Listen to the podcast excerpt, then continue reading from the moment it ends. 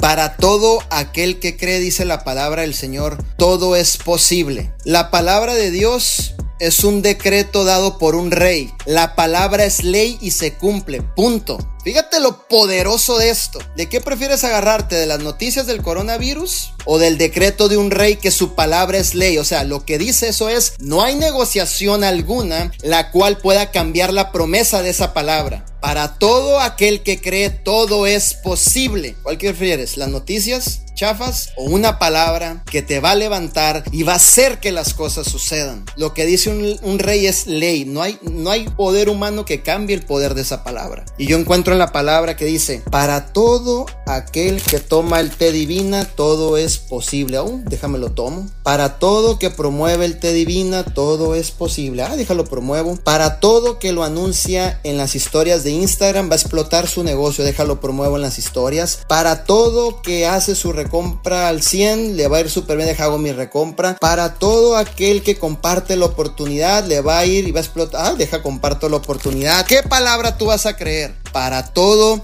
aquel que cree, todo, todo es posible.